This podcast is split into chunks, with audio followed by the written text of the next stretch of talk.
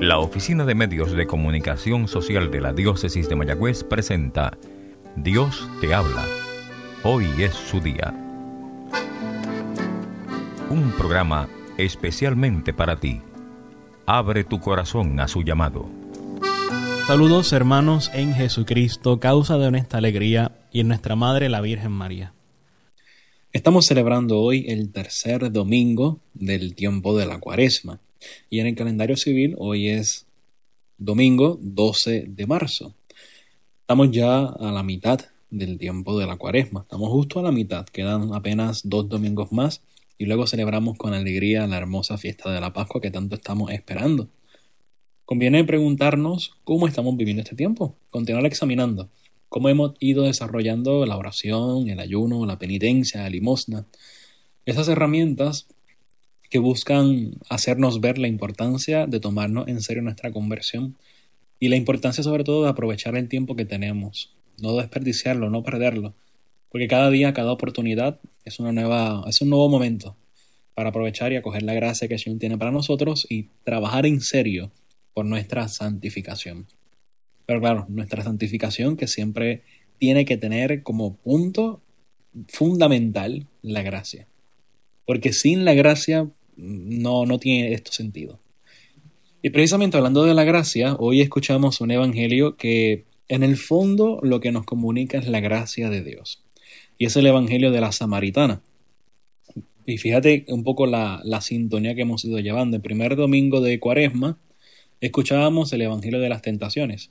El segundo domingo, el domingo pasado, estuvimos escuchando la transfiguración del Señor.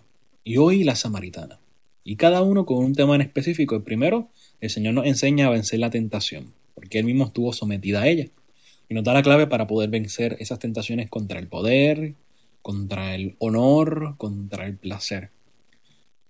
La semana pasada el Señor nos presentaba cuál es la meta de nuestro camino de conversión, hacia dónde vamos, vamos a transfigurarnos, vamos hacia el cielo y el, según el Señor le mostraba un lapso de su gloria a los apóstoles, a ti y a mí nos hace ver cuál es su verdadero mesianismo, que consiste en la pasión, muerte y resurrección, y así nos consigue la salvación y manifiesta realmente que tiene en su corazón para nosotros.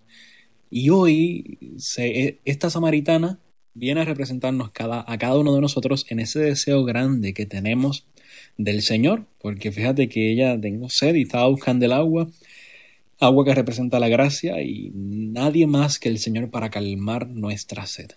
Así que nada, vamos a escuchar el Evangelio porque es un poco largo, vamos a leer la versión larga para poder saborearlo por completo. Así que he tomado del Evangelio de Juan, capítulo 4, versículos 5 al 42. En aquel tiempo llegó Jesús a una ciudad de Samaria llamada Sicar, cerca del campo que dio Jacob a su hijo José. Allí estaba el pozo de Jacob. Jesús, cansado del camino, estaba allí sentado junto al pozo. Era hacia la hora sexta. Llega una mujer de Samaria a sacar agua, y Jesús le dice, Dame de beber. Sus discípulos se habían ido al pueblo a comprar comida. La samaritana le dice, ¿Cómo tú, siendo judío, me pides de beber a mí, que soy samaritana? Porque los judíos no se tratan con los samaritanos. Jesús le contestó, Si conocieras el don de Dios, ¿y quién es el que te dice, dame de beber? Le pedirías tú, y él te daría agua viva. La mujer le dice, Señor, si no tienes cubo y el pozo es hondo, ¿de dónde sacas el agua viva? ¿Eres tú más que nuestro padre Jacob, que nos dio este pozo, y de él bebieron él y sus hijos y sus ganados? Jesús le contestó, El que bebe de esta agua vuelve a tener sed, pero el que beba del agua que yo le daré nunca más tendrá sed. El agua que yo le daré se convertirá dentro de él en un surtidor de agua que salta hasta la vida eterna. La mujer le dice, Señor, dame esa agua, así no tendré más sed, ni tendré que venir aquí a sacarla. Él le dice, Anda, llama a tu marido y vuelve. La mujer le contesta, No tengo marido. Jesús le dice, Tienes razón que no tienes marido. Has tenido ya cinco, y el de ahora no es tu marido. En eso has dicho la verdad. La mujer le dice, Señor, veo que tú eres un profeta. Nuestros padres dieron culto en este monte y ustedes dicen que el sitio donde se debe dar culto está en Jerusalén. Jesús le dice, Créeme, mujer, se acerca la hora en que ni este monte ni en Jerusalén adorarán al Padre. Ustedes adoran a uno que no conocen. Nosotros adoramos a uno que conocemos, porque la salvación viene de los judíos. Pero se acerca la hora, ya está aquí, en que los verdaderos adoradores adorarán al Padre en espíritu y verdad, porque el Padre desea que lo adoren así. Dios es espíritu, y los que lo adoran deben hacerlo en espíritu y verdad. La mujer le dice, sé que va a venir el Mesías, el Cristo. Cuando venga, Él nos lo dirá todo. Jesús le dice, soy yo el que habla contigo. En esto llegaron sus discípulos y se extrañaban de que estuviera hablando con una mujer, aunque ninguno le dijo, ¿qué le preguntas o de qué le hablas? La mujer entonces dejó su cántaro, se fue al pueblo y dijo a la gente, vengan a ver un hombre que me ha dicho todo lo que he hecho. ¿Será este el Mesías? Salieron del pueblo y se pusieron en camino donde estaba él. Mientras tanto, sus discípulos le insistían, Maestro, come. Él les dijo, Yo tengo un alimento que ustedes no conocen. Los discípulos comentaban entre ellos, ¿le habrá traído alguien de comer? Jesús le dice, Mi alimento es hacer la voluntad del que me envió y llevar a término su obra. ¿No dicen ustedes que faltan todavía cuatro meses para la cosecha? Yo les digo esto. Levanten los ojos y contemplen los campos, que están ya dorados para la siega. El segador ya está recibiendo salario y almacenando fruto para la vida eterna, y así se alegran lo mismo el sembrador y segador. Con todo, tiene razón el proverbio, uno siembra y otro ciega. Yo les envié a cegar lo que no han trabajado. Otros trabajaron y ustedes entraron en el fruto de sus trabajos. En aquel pueblo muchos samaritanos creyeron en él por el testimonio que había dado la mujer. Me ha dicho todo lo que he hecho. Así cuando llegaron al ver, a verlo los samaritanos, les rogaban que se quedara con ellos. Y se quedó allí dos días. Todavía creyeron muchos más por su predicación y decían a la mujer, ya no creemos por lo que tú dices, nosotros mismos lo hemos oído y sabemos que Él es de verdad el Salvador del mundo. Palabra del Señor. Gloria a ti, Señor Jesús. Tu palabra me instruye y me guía siempre por la senda de tu amor. Pues ya les decía, queridos hermanos, que este Evangelio es sumamente largo, pero es muy hermoso, es da para predicar todo un retiro en silencio de lo maravilloso que es este, este, Evangelio. Lo primero que quisiera destacar es la sencillez de los samaritanos para creer en el Señor. Sencillez que nos falta a ti y a mí. Porque fíjate que con el testimonio de la samaritana, el pueblo entero creyó en el Señor. Fíjate que es contrario al pueblo de Israel, que es el pueblo elegido. Porque este pueblo de Samaria recuerda que es el pueblo extranjero, el pueblo enemistado con Israel. Sin embargo, tienen una sencillez tremenda para creer en el Señor y dejarse guiar por su palabra. Tenemos que preguntarnos si tú y yo somos igual de dóciles a estos samaritanos o si a veces nos resistimos a la llamada de Dios, nos resistimos a su gracia e incluso nos resistimos a su llamada a la conversión durante este tiempo de la cuaresma. Yo creo que sería una muy buena pregunta. Pero fíjate primero, el inicio del Evangelio yo creo que es importante. La mujer llega al pozo buscando agua. Pero este pozo está anclado en la tierra. Me parece también un poco como la mujer va a buscar ser saciada desde un punto terreno humano como tú y como yo. Que tenemos sed, sed de grandeza, sed de felicidad, sed de plenitud. Y muchas veces buscamos aquí en la tierra aquello que sacie esa sed y nos damos cuenta de que en realidad nada sacia, sino que cada vez requiere más y más y más de nosotros. Así es el mundo. Esclaviza en ese sentido. Y nunca nos sacia, nunca nos sacia.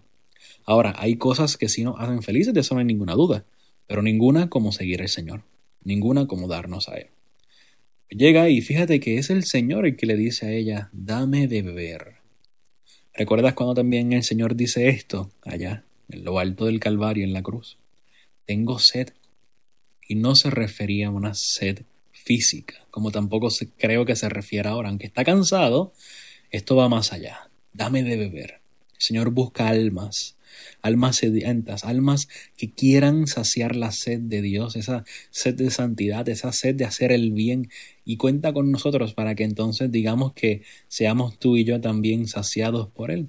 Así que en ese sentido, el Señor diariamente nos dice, tengo sed, tengo sed, dame de beber. Y está esperando por ti y por mí, está esperando por nuestra disposición, está esperando que tú y yo le demos la vida completa. Sin embargo, fíjate un poco el diálogo. ¿Cómo tú, siendo judío, me pides de beber a mí? Le dice la samaritana. Una respuesta muy normal, porque Jesús supone que por ser judío no se relacionara con los samaritanos. Pero aquí vemos al Señor rompiendo esquemas, rompiendo los prejuicios humanos, yendo en contra de ellos. Y fíjate lo que el Señor le dice. Si conocieras el don de Dios y quién es el que te dice, dame de beber, le pedirías tú y Él te daría agua viva. Esto es bien importante, porque Jesús no le dice que le va a dar cualquier tipo de agua, sino agua viva. Y pienso que también conectándolo con la pasión de Cristo, con la muerte en la cruz, recuerda que cuando le atraviesan el corazón, al instante salió sangre y agua. Esa agua que representa la gracia, pero más aún representa los sacramentos. Cristo es la fuente de todo sacramento, Cristo es la fuente de toda gracia. De Él nos viene la salvación, de Él nos viene la vida. Si conocieras el don de Dios, el Señor también nos lo dice a ti y a mí, si conociéramos el regalo que es Dios para nosotros, si conociéramos realmente lo que Dios quiere y tiene para nosotros, le pediríamos nosotros y Él nos daría agua viva. Cuando tú y yo le pedimos en nuestra oración, le pedimos esa agua viva manifestada en la gracia, en los sacramentos, o meramente nos conformamos con, con pequeños lapsos de beber de ese manantial infinito. El Señor quiere que estemos en Él, el Señor quiere que lo busquemos a Él. Y fíjate después lo que le dice, es que Él sigue insistiendo, el que bebe de esta agua, la agua del pozo, vuelve a tener sed, es lo que te decía hace un momento. Cuando buscamos saciar la sed con el mundo, siempre tendremos sed. Siempre, nunca seremos saciados por completo. Pero el que beba del agua que yo le daré, el agua que el Señor nos va a dar, el agua de la gracia, el agua de la misericordia, nunca más tendrá sed. Y aquí está también interesante. El agua que yo le daré se convertirá dentro de él en un surtidor de agua que salta hasta la vida eterna. Es decir, vamos a donde el Señor, buscamos el agua viva, la gracia, los sacramentos. Y esas, esa agua que recibimos, esa gracia, es para nosotros mismos convertirnos en surtidores de agua, en transmisores de esa gracia, en instrumentos que busquen edificar el reino de Dios a diario. O sea que ahí vemos la vocación también nuestra a la santidad. Por lo tanto, queridos hermanos, pienso que este Evangelio, bueno, ya no nos da el tiempo, ¿verdad?, para continuar hablando de él, pero pienso que este Evangelio tiene mucho que decirnos. Tiene mucho. Insisto una vez más, tú y yo tenemos sed, tú y yo. Tenemos que ir al Señor, no hay de otra. Tenemos que ir a donde Él y solamente Él puede saciar nuestra sed. Fíjate que ella le dice, Señor, dame de esa agua, así no tendré más sed ni tendré que venir aquí a sacarla. Y entonces ahí él conecta con la vida humana. Llama a tu marido, sin embargo ella ha tenido cinco ya y, y el que tiene ahora no es su marido. El Señor la llama a perfeccionarse. Para poder saciar la sed, tenemos que estar dispuestos a ir con nuestra humanidad entera y dejarnos santificar por Cristo. Así que déjate, déjate santificar por el Señor en esta cuaresma y dale tu vida entera para que puedas saciar la sed grande que tienes de Dios. Así que ánimo, Dios te habla, hoy es su día. Te habló el Padre Christopher González. La Oficina de Medios de Comunicación Social de la Diócesis de Mayagüez presentó Dios te habla. Hoy es su día. Comentarios o sugerencias pueden ser enviadas a mecomayagüez.gmail.com o al apartado 2272 en Mayagüez, Puerto Rico 00681.